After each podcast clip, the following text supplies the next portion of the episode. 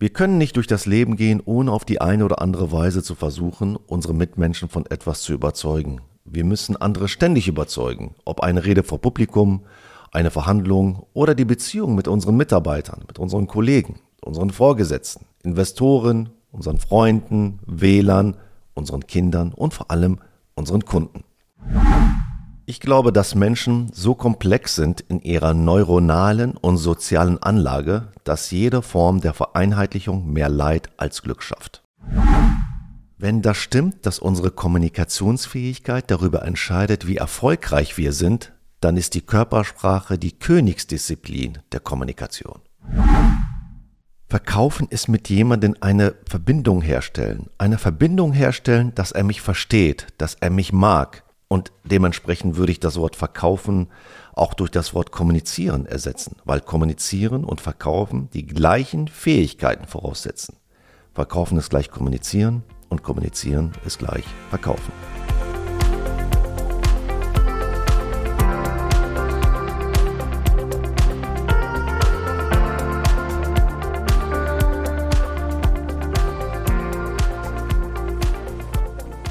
Herzlich willkommen zum Verkaufen mit Körpersprache Podcast. Hier dreht sich alles um das Thema soziale Intelligenz in deinem Job, wie du in jeder beruflichen Situation souverän und überzeugend mit den Herausforderungen deiner Gesprächspartnern umgehst.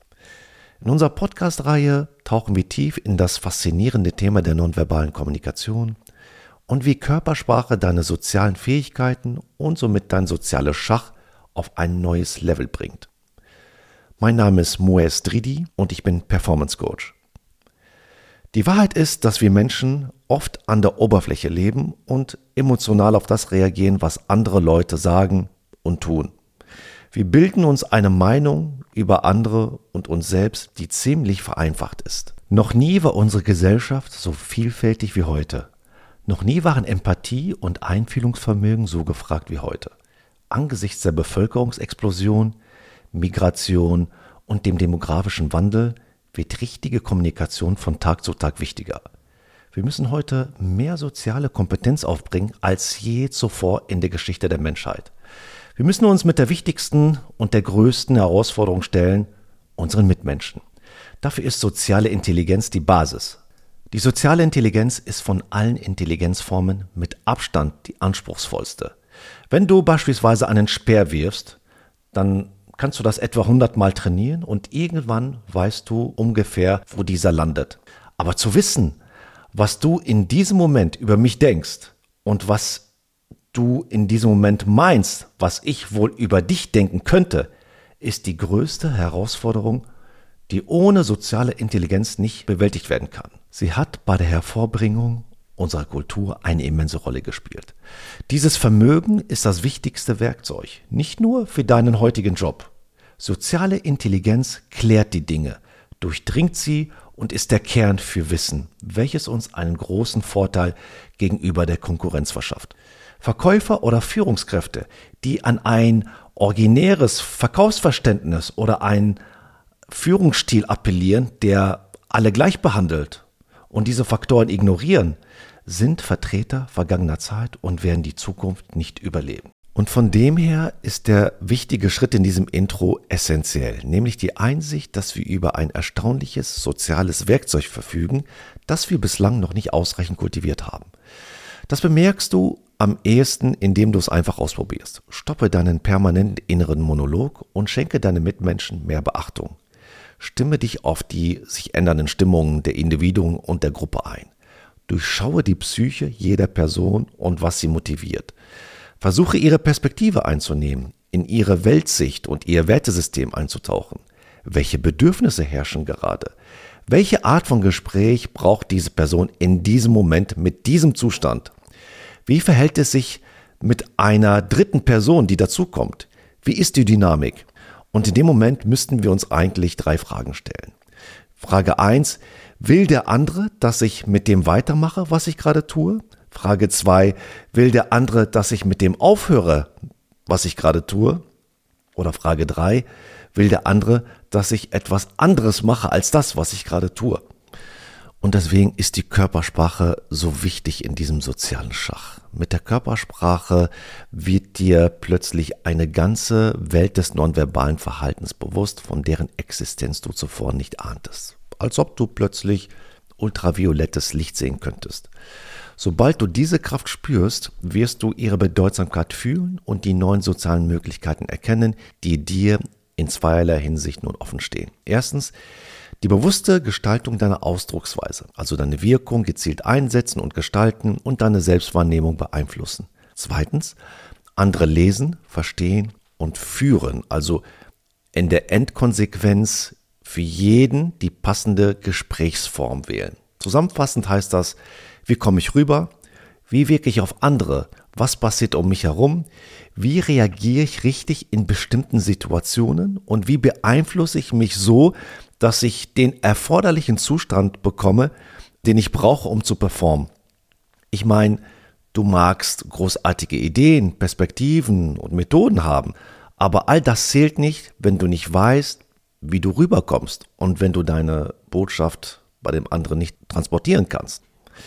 So viele intelligente Menschen verkaufen sich permanent unter ihrem Wert und sind in den entscheidenden Momenten nicht ihre ja, beste Version, um so präsent zu sein, wie sie könnten oder wollten.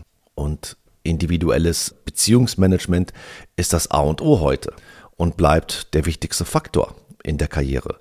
Wenn du mit deinem Gegenüber eine tiefe Verbindung aufbauen kannst und dich mit ihm auf eine harmonische Beziehung einlässt, dann kommst du viel weiter in deinem beruflichen Leben. Viel, viel weiter. Zunächst einmal müssen wir lernen, das Sein von dem Schein zu unterscheiden. In unserem Alltag müssen wir ständig zwischen beidem unterscheiden. Wir Menschen haben grundsätzlich die Fähigkeit, den Schein als solchen zu entlarven, aber es gelingt uns nicht immer. Denn nur weil wir vieles sehen können, heißt es nicht, dass wir auch alles verstehen. Auch was wir nicht sehen können, ist von Bedeutung. Bezogen auf Emotionen heißt das, das Fehlen von Emotionen ist genauso sprechend wie das Vorhandensein. Macht uns jemand etwas vor, ist es wirklich so, wie es scheint? Schon das leiseste Kopfschütteln kann Nein bedeuten. Wir reagieren manchmal unbewusst, wenn wir nicht meinen, was wir sagen. In allen Bereichen unseres Lebens stehen wir vor der Herausforderung zwischen Sein und Schein, zwischen Tatsache und Irrtum, zwischen Wahrheit und Lüge unterscheiden zu müssen. Die Menschen lügen bei unverfänglichster Konversation und wenn sie dann ihr wahres Gesicht zeigen, stellt man plötzlich fest, dass man es mit einem völlig Fremden zu tun hatte. In unserem täglichen Umgang ist es die fundamentale Aufgabe, diesen Dingen auf den Grund zu gehen, die Fakten und wahren Absichten aus einer Fülle von widersprüchlichen Signale herauszuarbeiten. Wir müssen tatsächlich durch evolutionäre Anpassungsmechanismen, die wir in hunderttausenden Jahren erlernt und verfeinert haben, worauf wir achten müssen, wenn wir jemanden gegenüberstehen. Denken Sie nur an die Kommunikation via Telefon. Warum werden große Geschäfte selten am Hörer, sondern fast immer persönlich abgeschlossen? Je bedeutender die Summen sind, um die es da geht, desto mehr wird auf den persönlichen Kontakt gesetzt. Warum will man denjenigen sehen, mit dem man ins Geschäft kommen will? weil Worte und Stimme nicht immer hinreichend sind, um sich ein Bild von seinem Gegenüber zu machen. Denn zu dem, was jemand mit Worten sagt, kommt im persönlichen Gespräch immer noch etwas Ungesagtes, also eine ganze Reihe von geplanter und ungeplanter Botschaften. Da laufen unbewusst uralte Programme ab. Das ist auch der Grund, warum wir zwar online gern einkaufen, aber die wirklich wichtigen oder teuren Dinge lieber selbst in Augenschein nehmen. Warum? Weil wir im persönlichen Gespräch mit dem Verkäufer beispielsweise unbewusst nach Botschaften suchen, dass er versteht, was wir wirklich wollen. Deshalb sind wir gegenüber online gemachten Angeboten in aller Regel noch einmal deutlich skeptischer, haben zu viel über unseriöse Angebote gehört und können vor allem den Gegenüber nicht wirklich in die Augen schauen. Hinzu kommt das grundsätzliche Misstrauen, weil wir weder die Ware noch den Verkäufer sehen. Es gibt keine Gewissheiten mehr. Wir zweifeln ständig. Deswegen ist die Körpersprache der Erfolgsfaktor in der Kommunikation. Und was heißt Gewissheit? Gewissheit heißt Glaubwürdigkeit. Der glaubwürdige Umgang mit unseren Mitmenschen ist zugleich Herausforderung wie auch Trumpf in einer Zeit, in der der persönliche Umgang angesichts von Globalisierung, und fortschreitender Technisierung zunehmend schwieriger wird.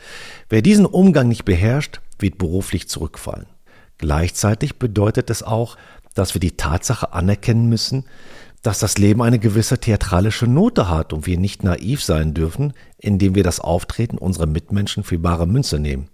Das Erkennen, Entschlüsseln und Arbeiten mit nonverbalen Signalen ist entscheidend, wenn wir versuchen, unsere Mitmenschen zu verstehen, zu überzeugen und mit ihnen in Verbindung zu treten. Dementsprechend würde ich das Wort verkaufen auch durch das Wort kommunizieren ersetzen, weil kommunizieren und verkaufen die gleichen Fähigkeiten voraussetzen. Kommunizieren ist gleich verkaufen, verkaufen ist gleich kommunizieren. Mir ist wichtig, dass diese Botschaft verstanden wird, denn sie ist die wichtigste Fähigkeit, die jeder erfolgreiche Mensch beherrscht. Wenn wir aufhören zu kommunizieren, hören wir auch auf zu verkaufen. Umsatzrückgang heißt, wir erreichen unsere Kunden kommunikativ nicht mehr.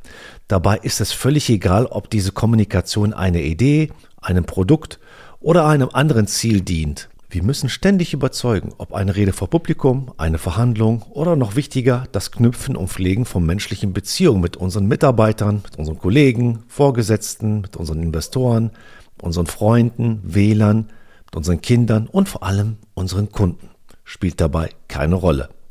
Umgekehrt heißt das, dass nur gut kommuniziert, wer bereit ist, sein Projekt, Idee, sein Konzept, sein Plan, sein Vorhaben oder seine Geschichte zu verkaufen. Wer nicht bereit ist zu verkaufen, der kommuniziert nicht so gut, wie er vielleicht könnte, weil jedes unserer Gespräche ein Verkaufsgespräch ist. Egal, ob wir ein Produkt oder uns selbst verkaufen wollen, verkaufen ist der Motor. Ob beruflich oder privat spielt dabei überhaupt keine Rolle. Wer verkauft, respektive kommuniziert, der muss zuhören, der muss beobachten, der muss in den Dialog gehen. Folglich sind außergewöhnliche Leistungen im Beruf immer ein Ergebnis außergewöhnlicher kommunikativer Fähigkeiten. Die außergewöhnlichste Fähigkeit ist es, andere Menschen für sich einzunehmen, weil wir in einer Welt leben, die zum größten Teil vom Menschen bestimmt wird, und mit Menschen haben wir es permanent zu tun. Deswegen ist jedes unserer Gespräche ein Verkaufsgespräch. Jeder muss verkaufen. Wer nicht verkauft, der lebt nicht. Du bist jeden Tag in zahlreichen Verkaufssituationen verwickelt. Vielleicht bezeichnest du sie anders oder erkennst sie nicht einmal als Verkaufssituation an, aber es ändert nichts daran, dass es um Verkäufe geht. Hier eine Gruppe von Leuten, die dir Tag ein, Tag aus etwas verkaufen wollen. Das sind Schauspieler, Politiker, Kellner, Ärzte, Rechtsanwälte, Eltern, Kinder, potenzielle Partner oder Freunde. Also verkaufen, ergo kommunizieren und die Körpersprache, die Königsdisziplin der Kommunikation, sind die Schlüsselworte für unsere Podcast-Reihe und deren Einsatz wir wirklich bräuchten, um schlauer zu sein als diejenigen, die sich dieser Skills nicht bewusst sind. Die Menschen da draußen wollen, dass wir so zu ihnen reden, wie es ihnen gefällt. Sie wollen, dass wir die Gesprächsform wählen, die sie verstehen. Also das Gespräch, das zu dem Gegenüber passt, das er als gut und angenehm empfindet. Wenn man jemanden vorwirft, er verstünde einen nicht, ist das äußerst unfair. Denn erstens verstehen wir uns selbst nicht und zweitens können wir uns anderen nicht mitteilen, auch wenn wir uns selbst verstehen würden. Wer also wütend und verbittert darüber ist, dass andere Menschen nicht unser ganzes Wesen erfassen können, ist ungerecht. Die Menschen wurden nach dem Grundsatz von Konfuzius erzogen, nämlich behandle andere so, wie du selbst behandelt werden möchtest. Wenn wir das auf unsere Kommunikation übertragen, dann würde dies bedeuten, dass wir mit anderen so kommunizieren sollten, wie wir das mit uns am liebsten tun würden. Das hätte jedoch den Nachteil, dass wir nur bei den Personen erfolgreich wären, die genauso denken, fühlen und entscheiden wie wir selbst.